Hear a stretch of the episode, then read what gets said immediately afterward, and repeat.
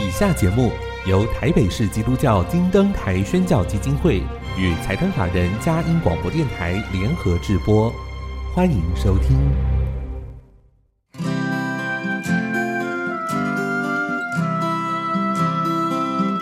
在现代紧凑的生活节奏里，以爱建立和谐的家庭生活，以喜乐专业的态度投入服务。一起营造你我的美丽人生，成为一个快乐又丰富的译文生活家。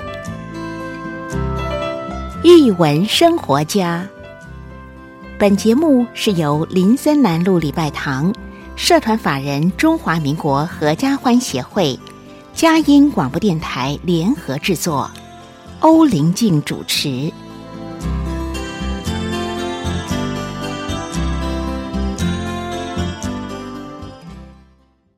这里是嘉一联播网台北 FM 九零点九，桃园 FM 一零四点三。各位听众朋友，大家好！您现在所收听的节目是《艺文生活家》，我是节目主持人林静，很高兴跟您在空中相会。听众朋友，当我们回首望去，我们成长的道路，你会发现不一定平顺，都会经历高山低谷。回想起我们人生当中每一次关键的转角，是不是都少不了一个重要他人的存在？他是谁呢？他可能是你我成长过程当中一位导师，或者是一个领路人。总而言之，他们对我们的人生产生了深远的影响。今天我们要透过优质的童书作品，在资深儿童文学作家刘清燕老师与家庭教育专家刘龙香老师的分享中，来跟大家谈一谈如何成为孩子生命中的重要他人。音乐过后，开始我们的访问。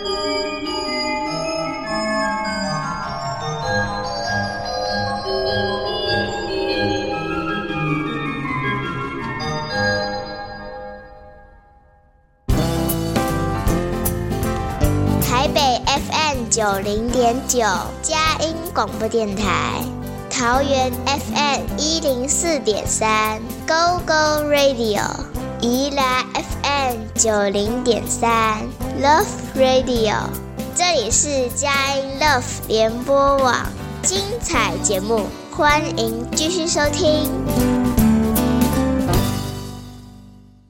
欢迎回到一文生活家，我是节目主持人林静，很高兴跟听众朋友在空中相会。听众朋友，在您奔走生命的旅程当中，是不是有一个人曾经是默默在旁边陪伴你、帮助你，甚至为你祈祷，在你无力的时候，他成为你很大的帮助跟支持？今天我们要跟你谈谈这样的主题，特别请到的是资深儿童文学工作者，他也是金钟奖的节目主持人刘青燕老师啊，你也可以说他是阿达叔叔。青燕老师，欢迎你来到我们节目里面。哎，林静好，各位听众朋友大家好，还有旁边这个大个儿子好。哎，没有没有介绍我还不能发音哦，我，我 cue 你出来啊。好，大个儿是谁？因为我们今天提到的这个生命中的重要他人，其实会有家庭的面相，所以我就请到好朋友家庭教育的专。专家刘荣香老师，同时也是《生活加一笔》的主持人。荣香老师你好，Hello，听众朋友大家好，哈，我是刘荣香，也是刘青燕的好朋友，也是林静的好朋友，非常开心，今天是林静找我在你节目当中乱入吗？那你乱入，我是来乱的，对，我们三个一起乱，就大作家配双主持，今天的 那一开始呢，因为青燕老师他提到的是，刚好他最近也琢磨这个主题，生命当中的重要他人，嗯，我们要请。清彦先为我们定义一下，你所谓生命当中的重要他人啊、呃、是什么意思？嗯、还有为什么它是一个生命美好的礼物？嗯，所谓的重要他人这个概念，其实并不是我提的，而是呃，其实是我大学在念社会心理学的时候啊、呃，我从里面读到的一个概念。那为什么我对他印象特别深刻？那个跟我个人经历有关了。那重要他人指的就是说，孩子在整个社会化的过程里面。对他的啊、呃、心理认知，还有各方面的成长有决定性影响的人，嗯、那那个人呢，可能是爸爸妈妈，对可能是爷爷奶奶，也可能是跟他毫无血缘关系的老师、朋友，或者是其他的大人。嗯、那这些重重要他人啊、呃，如果讲成比较我们通俗一点的话，就是你生命中的贵人。啊、对，那他的出现可能会对你的生命有一些翻转。是好，有一句，而且是关键性或决定性的翻转。嗯、那那个翻转可能会对你有一些啊，它可能会带给你不同的影响，或者是他对你的呃人生哈会带来不同的啊影响。那那个影响包括什么？他用很长时间的陪伴，有的时候用很长时间的陪伴陪伴你，嗯、然后在那个陪伴的过程里面，用他的生命在影响你。嗯、好，那还有的就是在你呃很没有自信、脆弱的时候，这个重要他人。帮助你啊、呃，建立自信，是，然后找到自己的价值，嗯、觉得说，OK，我不是没有人要的，我不是没有人爱的，嗯、我是被肯定的，哈是，我是值得被肯定的。那还有重要他人也会给这个孩子很大的帮助。另外一个很重要的帮助就是，他可以帮助孩子去呃提升他的人生视野。嗯、也就是说，有一些孩子在他急需要。啊、呃，嗯，各种资源匮乏的时候，有重要他人的介入，可以帮助他的人生拉到一个高度，嗯、啊，让他可以看到说，我更看到更宽广辽阔的人生视野。是。那还有第四个很重要的重要他人可以给孩子的礼物跟帮助是，他可以帮助这个孩子从心里面长出那种面对困境的勇气跟力量。嗯、因为这四个面向，其实这是社会心理学上的定义，就是说这四个面向，如果你。我觉得听众朋友，或者是呃呃，你身边的孩子，你也可以开始思考一下，是不是你生命中有人曾经在这方面给你力量，嗯、而对你带来很大的影响？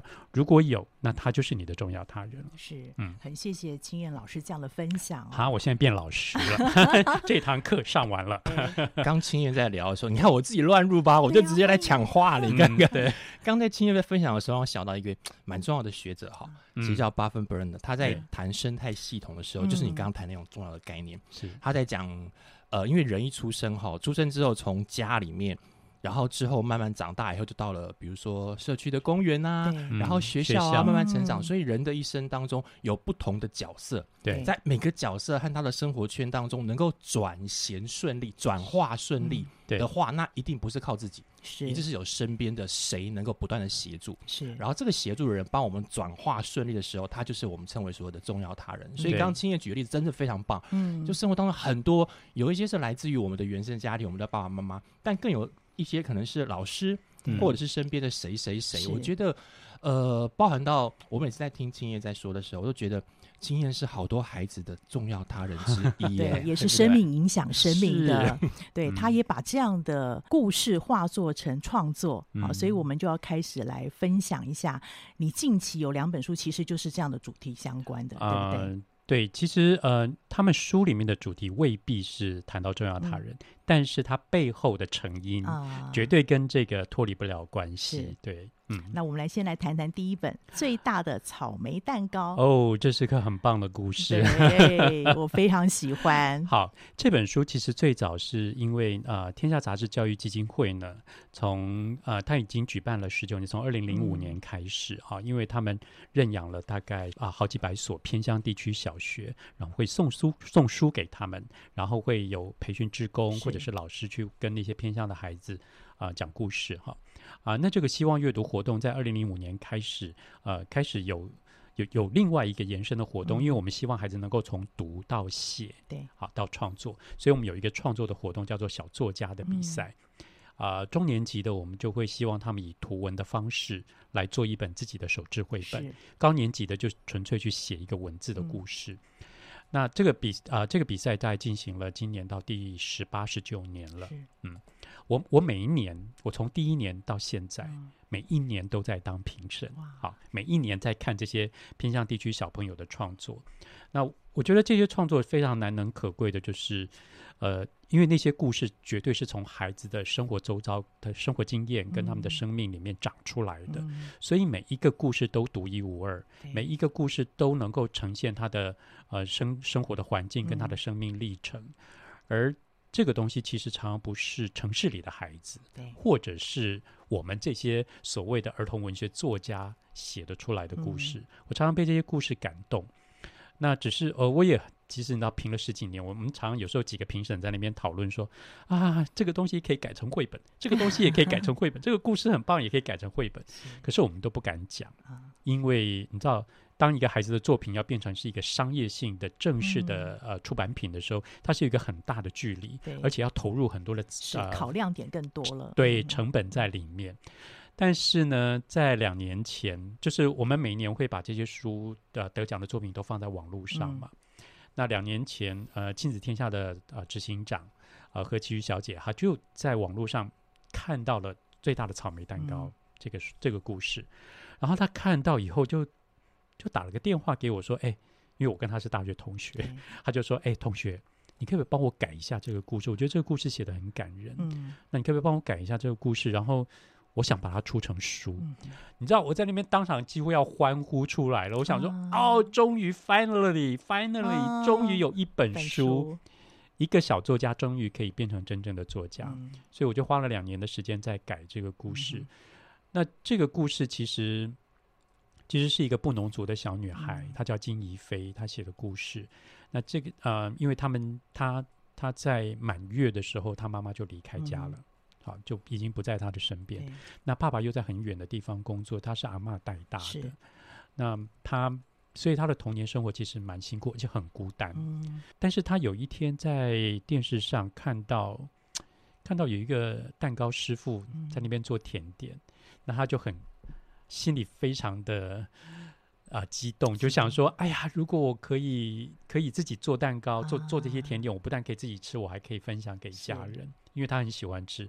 他的姑姑跟叔叔呢，啊、呃，家里是种水果的嘛，嗯、所以常常要下啊、呃，把水果运到山下。运到山下的时候，他就会请他们带一些甜点上来给他吃，嗯、好一些面包啊，甜点。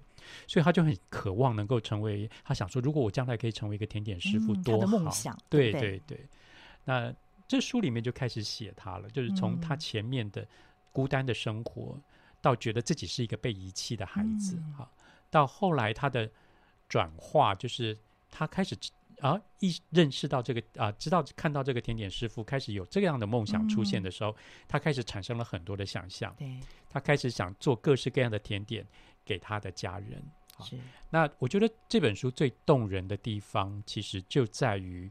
他所做的每一道甜点背后的那个隐喻，嗯、好，譬如说，他要送给叔叔的是菠萝面，菠萝面包，菠萝面包，因为叔叔喜欢抽烟喝酒啊，有一些坏习惯，啊、他很怕叔叔把身体搞坏，嗯、他就说：“叔叔，你吃的这个菠萝面，你不要把身体搞得像菠萝面包一样，嗯，一咬就碎掉了，掉了。知道那个前面那一层酥菠萝就、嗯、就碎掉了。”他想做牛奶糖给姐姐吃，嗯、为什么？因为他希望姐姐跟他一样都能够很。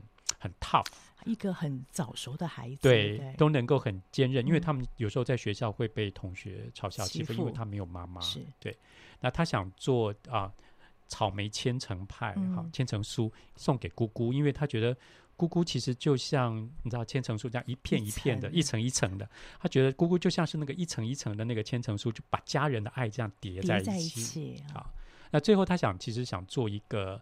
啊，烟囱卷给奶奶，奶奶因为他觉得奶奶对他的爱就像烟囱卷这样包裹着他。嗯、是，呃，那爸他的爸爸是高山向导，是，那他就想做一个蓬起来的杯子蛋糕，哦、像一座山的杯子蛋糕给爸爸。对，那他最大的希望是将来有一天能够做一个超级无敌大的草莓蛋糕，嗯、而那个草莓蛋糕可以让全家人一起聚在一起享用。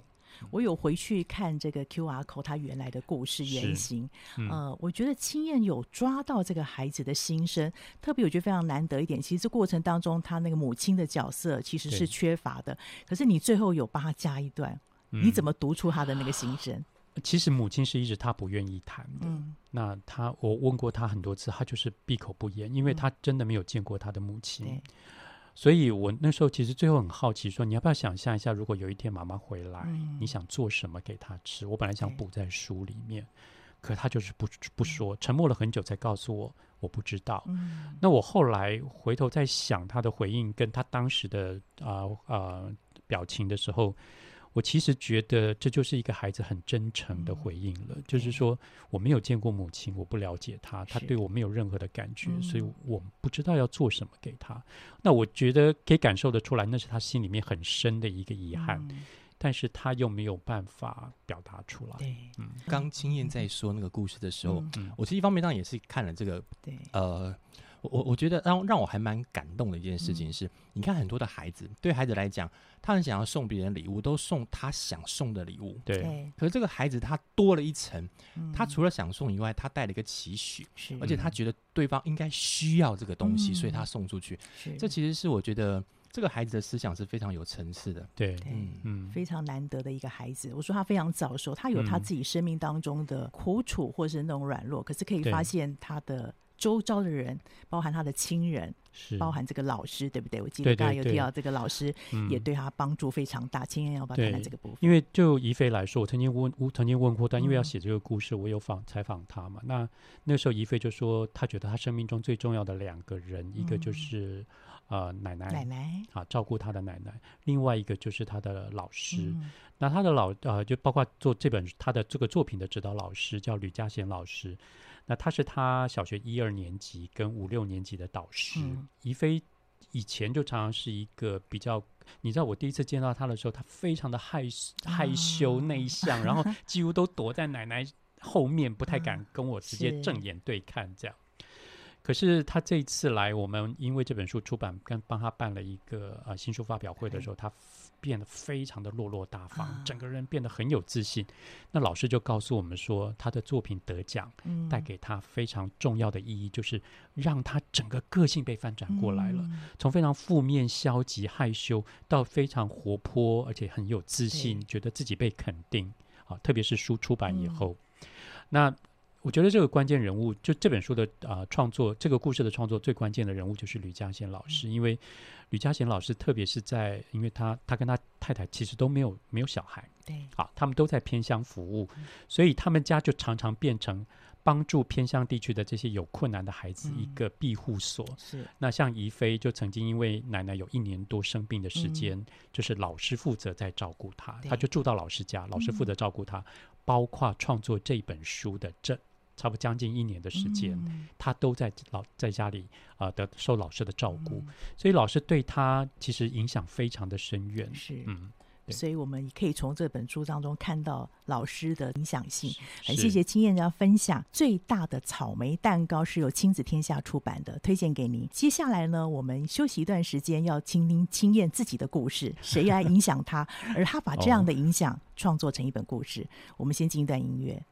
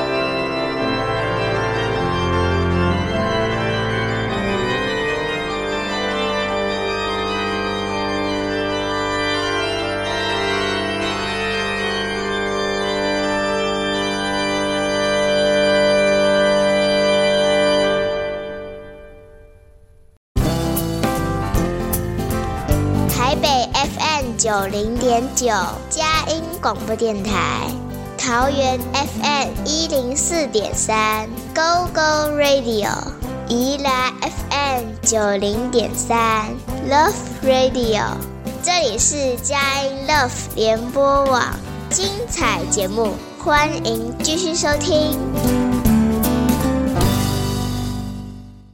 欢迎回到英文生活家，我是节目主持人林静。现在在我前面有一本《丑小鸭儿》，如果我这样子读，大家会挺想起什么样的童话故事吗？但是我们不只有讲童话故事，还有包含了青燕自己的故事。来，您自己说吧，这本书的由来。哦、oh,，It's a long story，四十年的故事，你要听吗？对，从前从前十集。对，呃。其实这本书很简单，他在讲一个孩子换牙的过程。嗯、那那个换牙，你知道，我自己小时候就经历的这件事情，就是小学一年级，在五六岁的时候在换牙的时候，嗯、一直到现在，哦、我我拍照几乎不露齿笑。嗯、那是因为我小时就是小时候换牙的时候很悲惨的经验。嗯两个门牙很大，对，然后呢又很开，嗯，自己照镜子都觉得很丑，嗯，所以从那个时候我就习惯抿着嘴巴拍照，嗯、啊，笑一个，就是嘴巴还是闭得紧紧的，包住就对。了，对，我到现在还是这个习 惯，我们要下次看看怎么笑。对，他五岁开始就有偶包了，对对对，我到我到现在还是嘴，你要我拍照笑，我还是嘴巴不会开的，啊、那因为我一直记得这件事，然后我小时候就非常爱，非常怕看牙。嗯所以我不包括洗牙做这些事情，我都很不喜，都很不喜欢。嗯、那后后来就是因为有一些牙齿的问题嘛，牙痛了，你非得去找医生。啊、呃，几次不好不愉快的经验之后呢，终于在我青春期的时候啊、呃，遇到了一个可以让我安心的医生。嗯、那那个医生是我们教会的，呃，应该当时是我们青少年团契的辅导。嗯、好。那他帮我处理牙齿是完全没有痛感，没 完全没有感觉，嗯、而且让我很舒服的。是那后来因为他在我们教会里面，我就跟他变得比较熟络。嗯啊、呃，但我没有想到他会成为影响我一生的人。嗯，对，这有一个非常精彩的故事在这边，跟你的家庭有关系的。对，因为我必须说，我从小的童年并不是太顺遂啊、所以经历了一些很不愉快的过程。所以我到青春期到青少年的时候，我反而变成是一个比较安静的小孩，嗯，而且是畏缩的，好、嗯，不太想、不太敢跟人相处。所以我虽然在教会，但我常常就是教会里的那些青少年比较疏离的那一个，嗯。那我我跟他其实是因为，但我喜欢自己写东西、画画。那有一年冬天 Christmas 的时候，嗯，就是嗯，我刚刚说的那个牙医师哈。嗯我叫他卢公公哈，那那个卢公公不是大家想到那个轻工具的公公哈，不是不是不是，我现在要讲卢公公的由来，这个这个称谓。说应该是很年轻，怎么会叫 公公？公？不是，他其实他三十几岁我就开始叫他卢公公了，啊、那就其实跟这个典故有关，是因为那年圣诞节，因为教会家徒四壁嘛，那个墙壁都空的，他叫我画一些东西，做一些装置来布置圣诞节，布置教会，嗯、那我就真的做了。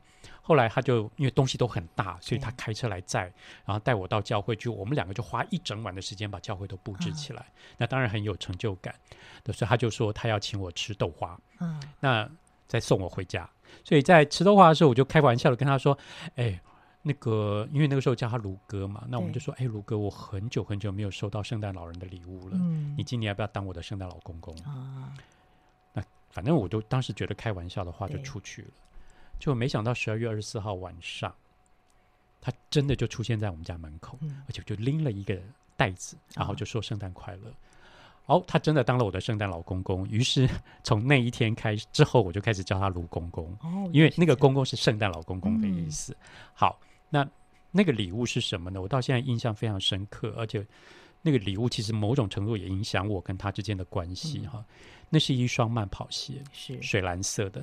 你知道当时在我们那个年代，学校规定都要穿白色布鞋，对，所以我根本穿平常根本穿不上那双鞋。嗯、那我想说，你送我一双水蓝色的布鞋做什么？嗯、后来到第，你知道隔一个礼拜，我就接到电话了。嗯、你知道他叫我 早啊，礼拜天早上六点半去他家。啊干嘛呢？陪他跑步哦，原来是预备好了。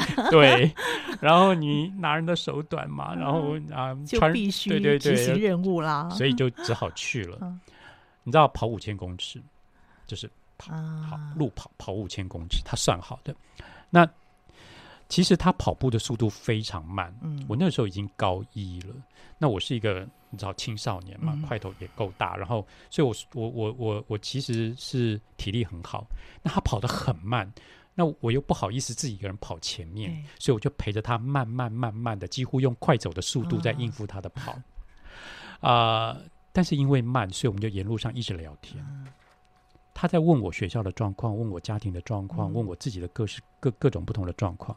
然后聊完之后，然后要回家，我要回家前，他就带我做一个祷告。嗯，啊，就让我回家，就开始每个礼拜都这样跑。嗯，每个礼拜，每个礼拜，每个礼拜，一直到我整个高中毕业，然后到大学。是大学我我在台北念书，但我只要回台中跟他讲说我回来了，他就说哦，那那那礼拜天早上跑步哈。嗯然后就一直一直进行这件事情。你猜进行到什么时候？你大学是到台北嘛？对对对。对，然后我们这件这个约会，每个礼拜一次的约会，跑步。啊、后来我们当然就没有跑步，就就去游泳。然后或者是在他啊、呃，就后来更后期，冬天就会散步、啊，就会在公大儿公园散步。这件事情一直进行到啊、呃，去年这么多年继续四十年，进行了四十年。中间当然有我生病的过程，有一点中断，或者是他受伤的时候。嗯、那但是就是持续了四十年。一直到他，因为最近开始年纪大了，有、嗯、心心脏不是很好，所以我就要他不要太早起床。是这样。那你想，四十年可以在我们两个人的人的生命跟关系上产生多少，或者是多深的？化学变化，一个人的人生没有几个四十年。对，所以在这四十年的过程里面，他就陪我经历了整个青少年的过程，嗯、然后陪陪我啊、呃、大学，一直到后来我生病到现在啊，我人生很多重要的事件，他都参与在当中。尤其是像高二的时候，嗯、呃，我有一个哥哥过世哈，排行老二的哥哥，我排行老三，我前面那个哥哥过啊、呃，突然车祸过世。嗯那那个哥哥其实跟我感情非常要好的哈，我们几乎身高一样，然后呢，所以我们两个几乎在家里被当做双胞胎对待这样。嗯、可他就突然出出车祸就过世了。嗯、那当时我非常的消沉，嗯、呃，某种程度有点自我放逐。我以前功课都还 OK，可是自从他过世以后，我就常在想一件事：你那么努力干嘛？嗯，你有可能出去没多久，车子来崩，你就死了。嗯，你所有的努力根本都没有用。是好，所以我就开始自我放逐。我可以从全班前几名一直掉到我最差的一次成绩是到班上倒数第七名吧。嗯，好，我们班六十几个人，你就像那个落差，放弃了。对，我自我放弃了。那后来，呃，卢公公知道这件事情，嗯、我不知道谁告诉他的，因为我爸妈其实也不太理我们，因为家里已经乱成一团了。嗯那那时候，卢公公在知道这件事情以后就，就就有一天做完礼拜，就跟我说：“呃，你最近功课出问题哈。”我说：“我就不讲话。”他说：“下一次段考，我要看成绩单。嗯，他要看我的成绩单。好，平常爸妈看成绩单，有时候我们自己也会 冒名签一下名字。你是高中生了耶。对，对，然后爸妈看顶多被念两句，或者是我们自己偷签一下名也就过了。可是。一个一个一个跟我没有血缘关系的人，嗯、教会的一个人长辈，他要看我的成绩单，这就吓到我了。嗯、好，我就知道我皮要绷紧一点。嗯、某种程度，这是比较负面的看法，但当时我有一个比较比较得到安慰的是，好像有人在乎我这件事了，因为我爸妈那时候也不在乎，嗯、因为他们已经悲伤的没有办法在乎这件事，而有一个人在乎我的成绩。嗯他不只是在乎要看成绩单，更重要的是，他跟我说：“你以后就呃，你每个礼拜天就把书带来，嗯、然后做完礼拜，我们吃完饭就在教会一起念书。嗯”那当时他在念高一的博士班，呃，我我我就读我的书，的书对，对。那你知道他是一个牙医师，礼拜一到礼拜六门诊还要忙，忙，但礼拜天他又又必须在教会陪我读书。嗯然后，其实也是因为这样的陪额外的时间的陪伴，我就开始在意我的功课了。从一个谷底，所以我刚刚说重要他人会把一个孩子从谷底，对，帮助他建立自信，然后从谷底往上拉，去看不一样的人生视野。我必须说，我后来可以考上正大新闻系，可以念我想念的科系，嗯、其实啊、呃，绝大多数是因为他的关系。嗯、就连联考的时候，我父母不不陪考的，嗯、那我们就自己去考试。可是当我到考场的时候，我的考场在二楼，他却在楼梯口等我。没有要干嘛，就为我做一个祷告，然后给我一个拥抱，就拍一下说：“好，你去开，去去考试。”这样，那那个关心跟那个鼓励，对我来当时来说是非常重要的。是啊，他帮我从那个谷底爬起来，然后开始去面对我自己必须面对的人生。是啊，甚至到念大学的时候，你知道，我们我父母平常高中已经不太管我，联考也不陪考，那大学就是我自己背着。拿着所有的行李到正大来报，嗯、到正大去报道嘛。你知道正大很麻烦，就是坐车公车，当时没有高铁哦，你必须坐国光号，然后然后坐很久的公车进到里面，嗯、然后你还要爬爬到山上的宿舍哈，大概要走半个小时。你知道我一个人很辛苦的到了宿舍门口的时候，我吓了一跳，因为他站在宿舍门口等我，给你个 surprise，他比我更早。然后我说，你怎么会在这里？他说哦，没有，我只是想来看看你宿舍怎么样。嗯、我说见鬼了，心里在想怎么可能嘛？他其实其实就是来帮我打理好，是。打理好以后，然后他塞给我一个一个信封袋，嗯、就是说，但是那是一笔钱，就是塞给我一个，他知道大学生嘛，嗯、要买书啊什么，塞给我一个信封袋，然后他就自己再回去。嗯、我我在那个整个求学的过程，他。他就这样陆陆续续的关心帮助我非常非常多次，嗯、然后甚至在我到大学非常沮丧痛苦的那段过程，其实你知道有有一次我记得印象非常深刻，我我心情已经糟到一个地步了，好啦，就是被甩了，好，嗯、然后失恋了，很惨，嗯、糟到一个地步，然后很难受。后来我打个电话给他，但是我讲不出话来，嗯、那时候公用电话，然后后来他他围了好几声没有。回应的时候，他开始喊我的名字，嗯、喊我的名字之后呢，我我也没有讲话，我就把电话挂回去了。可是第二天，他又出现在我宿舍门口，哎，又是这样长途跋涉了过来。嗯、然后我一进房间，我大概就抱着他痛哭。嗯、然后我就觉得说，呃，我当时有一个很深的感触是，我有点开始模糊，因为我我跟我亲生的父亲距离非常遥远，嗯、因为他他几乎对我们都是打骂教育嘛。我那时候就一直很很困惑，说到底谁才是我真正的父亲？嗯、啊，呃，我我大一跟我父亲的关系又处得很很紧绷，因为我念了这个科系，然后他就断了我所有的生活费啊，嗯、他叫我说我已经养你够大了，你可以自己独立了。嗯、呃，可是后来在我。大学生活非常困难的那几个月里面，都是卢公公每个月一张汇票寄给我，嗯、所以我就会很困惑说，说、啊、到底谁才是我的亲生父亲啊？整个的那个求学的过程里面，呃，我觉得他就给我很大的支撑跟力量，是去面对我所必须面对的，包括我后来毕业以后，研究所毕业以后，我就碰到了我人生最大的另外一个最大的难题，嗯、就是我生病的事，是。是对，那那个生病，那个病几乎就把我整个人击垮。嗯，啊，表示说你，我那时候是大学第一名毕业，然后正大新闻系第一个保送研究所，嗯、但那都都已经没有意义了，嗯、因为我整个人就像是一个废物一样躺在病床上。嗯、他还是每天来看我，是。他下了班不是先回家，先去我那里，先去我那里，然后坐半个小时。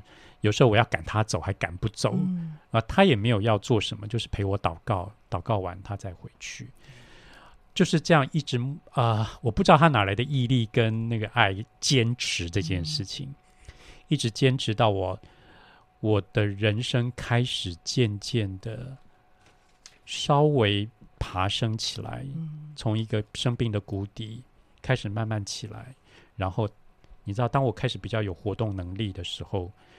他带我去环岛，嗯，甚至后来带我出国。我们到哪里去，就完全像是，好像是真的是一家人。嗯、所有外人看来，就是他们夫妻两个带着我一个孩子、嗯、这样。那我觉得这个真的他做了许许多多连我父母都做不到的事。是从经验分享感受到，真的上帝在你的生命当中，这个卢公公扮演的角色，好像你刚才提到重要角色四个层面，不单单是让你重新恢复自信，还给你力量开展你的事业，这个是非常不容易的。生命影响生命，那我们先进一段音乐，接下来呢，我们就要来听听看这样的影响对青燕的启迪跟帮助，他怎么样透过卢公给他的礼物，继续把这样礼物送出去。我们先进一段音乐。九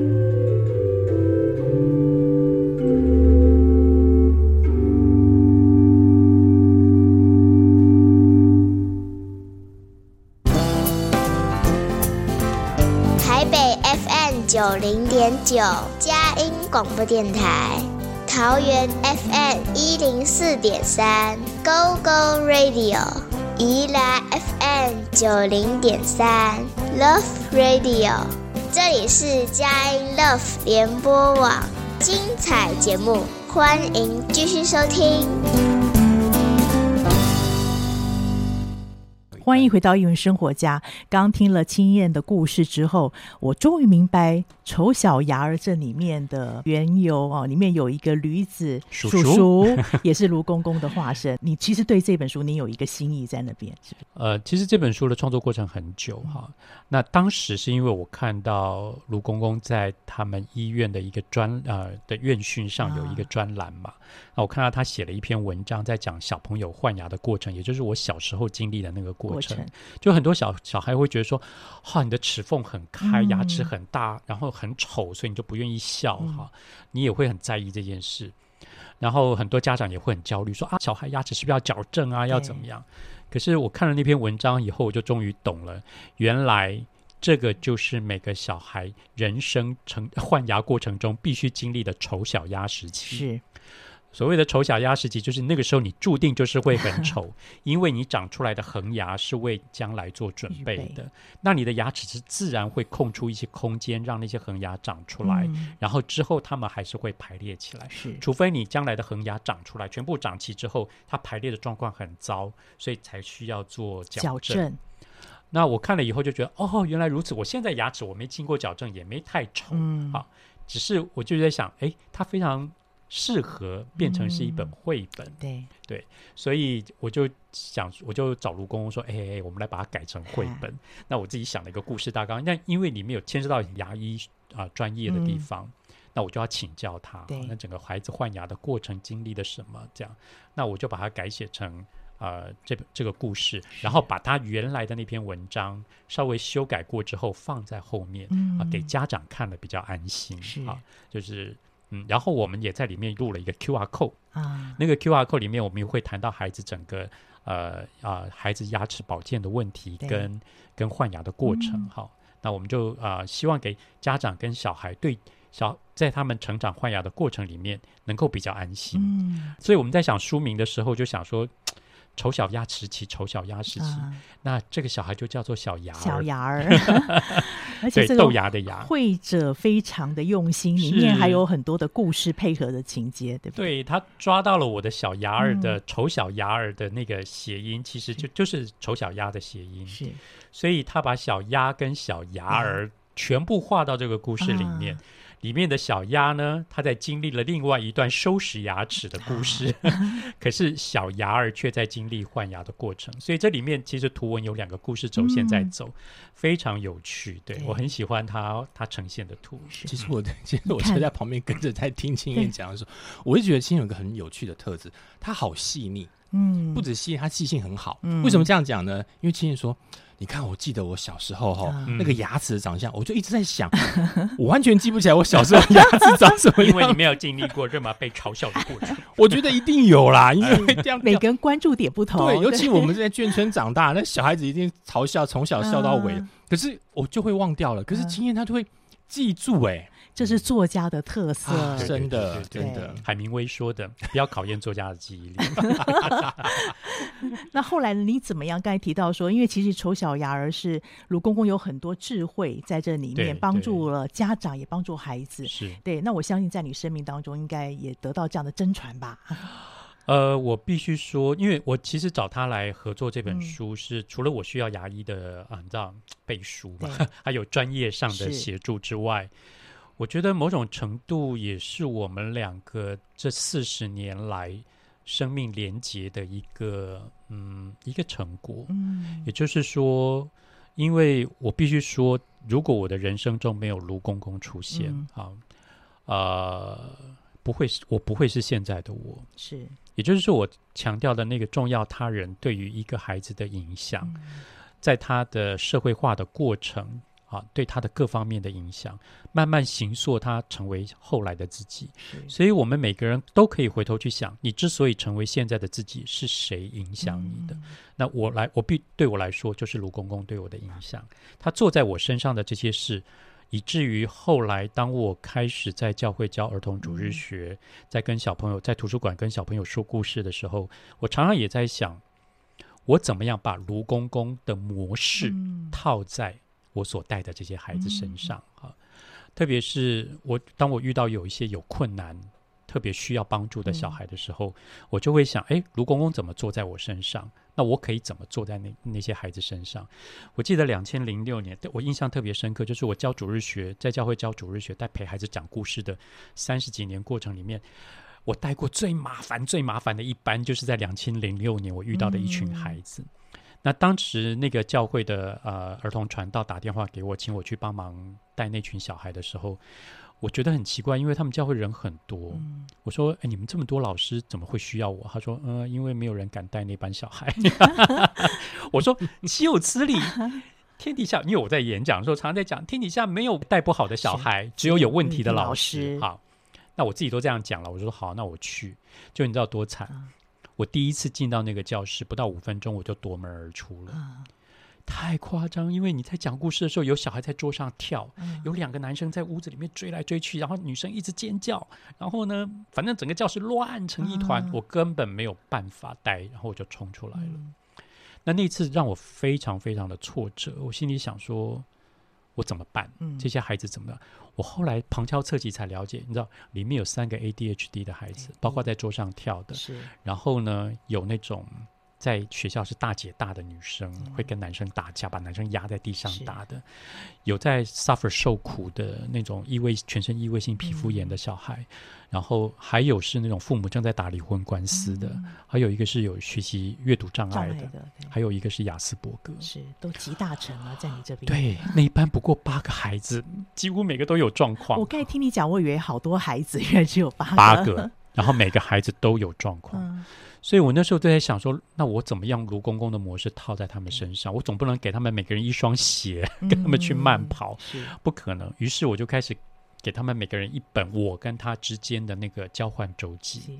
那个交换周记就变成他写一个礼拜，送到我这边，我回应，嗯、然后下个礼拜见到他再给他。因为卢公公是透过慢跑跟我建立个人关系，所以我就用这个交换周记的方式来跟他们建立个别的关系。我从交换周记里面知道他们很多他们在学校、家庭的生活的状况，嗯、还有他们的心情啊。特别是你知道那时候父母在打离婚官司的那个孩子，嗯、他就会在里面描述很多他面对这些事情的状况。我现在打岔一下，应该也是他们信任你，才愿意写的，要不然一般孩子不太愿意看。刚开始根本不会，刚开始有的小孩子写两句话敷衍我，然后刚才，但是他们发现我回应的很真诚，他们就会觉得哦，这是方法，对对对，他们又会放开一点点。那有的小孩就是不用写的，他用画的，那我也可以从画里面看到一些端倪。那像那个异位性皮肤炎的孩子，因为他 suffer 很受苦，他曾经就在里面只只有一个礼拜只写了一行话，他说。为什么上帝要这样折磨我？嗯，要让我这么痛苦？对，就只有一行话。然后我那个礼拜，我几乎没有办法回他的东西。我就是后来啊、呃，故事讲完以后，在教会故事讲完以后，我就陪他祷告。然后我们两个就在里面一直掉眼泪，一直掉眼泪，一直掉眼泪。但是我觉得，因为这本簿子，我跟他们建立了个别关系。嗯、于是呢，他们对信任我，开始啊啊。呃呃越写越多，嗯，好，有的小孩子一口气来了八页的内容，是把那个当杂志在编；有的孩子就是图文并茂的在，在在在在表现他所要讲的东西，放开来了。对，后来反而我就一本一本叠上去，把它粘起来。嗯、后来有的小孩子两年跟啊，我跟他们讲故事两年，他可能就粘了五六本在那边，嗯、他们变成他们人生里面很重要的一个记录哈、嗯。然后我。我其实很一直叮咛他们说，这是我们之间的秘密，因为你们写了你们的秘密在里面，我也写了我的秘密在里面，嗯、所以千万不要让你们的爸妈搜到这个本子。嗯、但你知道吗？爸妈就是 有办法，就是有办法。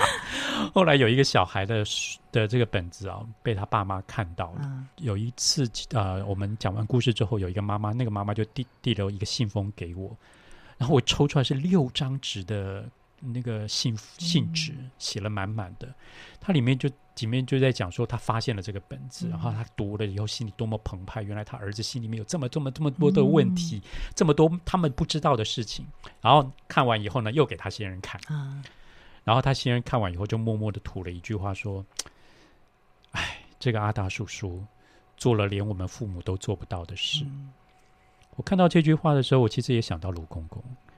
他其实做了连我父母都做不到的事，嗯、那我其实也很希望能够透过这个本子，就是帮助孩子去思考一些事哈。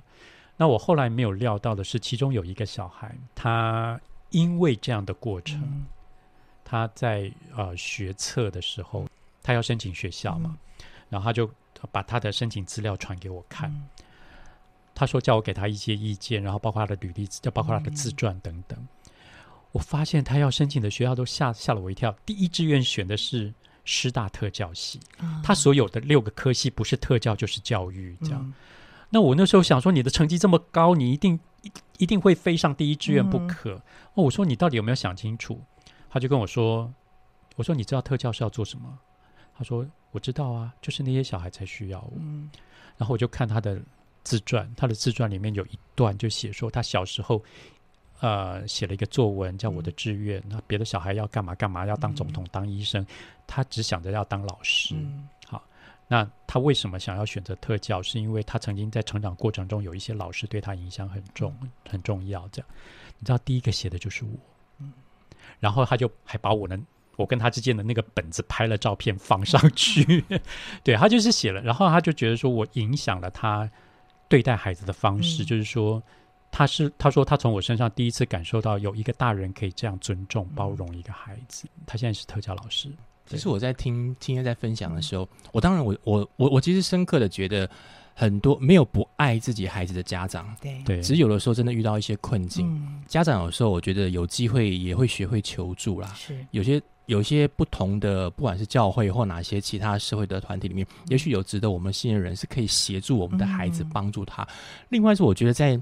今天的分享当中，有一个部分让我也其实也挺感动的。嗯，就我们常常会看到一群孩子的需要，对，但每个孩子其实很期待能够个别的被看见。是，对，那个别被看见的时候，会很明显是在他成长过程里面，他需要单单的被爱到，嗯，他需要单单的被看到，嗯、他需要能够单单的被相信，嗯、然后你就看到青燕借着那个文文字，而且是单属于他的，我给你的哦，你给我的哦，但是他他一定会觉得说。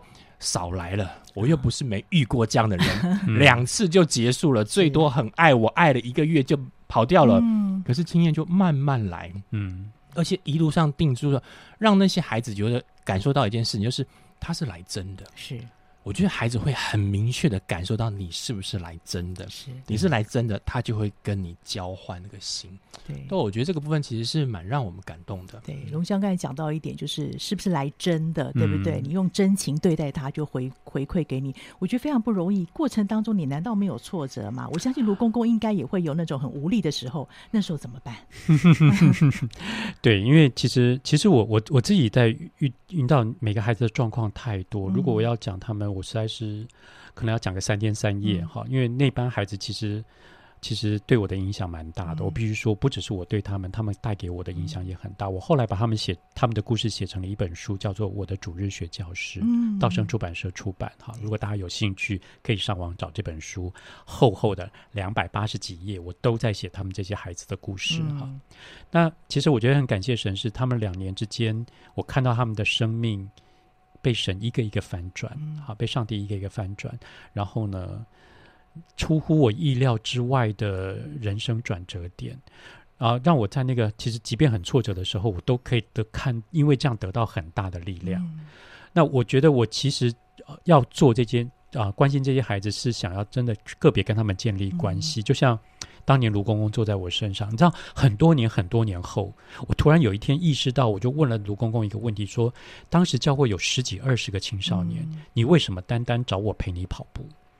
嗯、他回答我一句话，他说：“因为在这群小孩当中，我觉得你最不快乐。”嗯，他看见了，对，所以我就会觉得说，其实小孩在教会成长是幸福的，嗯、也就是说，当。有一个孩子出状况的时候，教会是有其他的大人可以成为他的重要他人。嗯、那我也希望每一个人，每一个大人，你都可以扮演卢公公的角色。嗯、你只要察觉到对身边的孩子敏感一点，察觉到他们有一点点蛛丝马迹的不对劲，你可以多一点点关心，嗯、多一句话，多一个动作，也许你就可以接住那个孩子了。然后 maybe 你就你就可以成为他的卢公公。谢谢青燕老师，今天透过他的生命经验。特别是跟卢公公相处的这种方式，还有他的创作《丑小鸭儿》，还有《最大的草莓蛋糕》这两本书，让我们看见孩子生命当中重要他人是造物者给予生命最好的礼物。您渴望成为这样的人吗？我们再一次推荐给您这两本书。另外有一个精彩的讲座要跟您分享，七月十五号下午两点到四点半，在桃园图书馆的新总馆，好在。桃园图书馆的新总馆有一个阅读新世界的系列讲座，其中七月十五号那天下午是由青燕老师来分享，他分享的主题就是成为孩子生命中的重要他人，非常非常的精彩、呃！欢迎您可以报名，报名请点选维京国际的粉丝页，可以在上面做报名的动作。再次推荐给您，也谢谢青燕老师跟龙翔老师今天一起的分享，我们期待有机会再邀请他们来节目当中。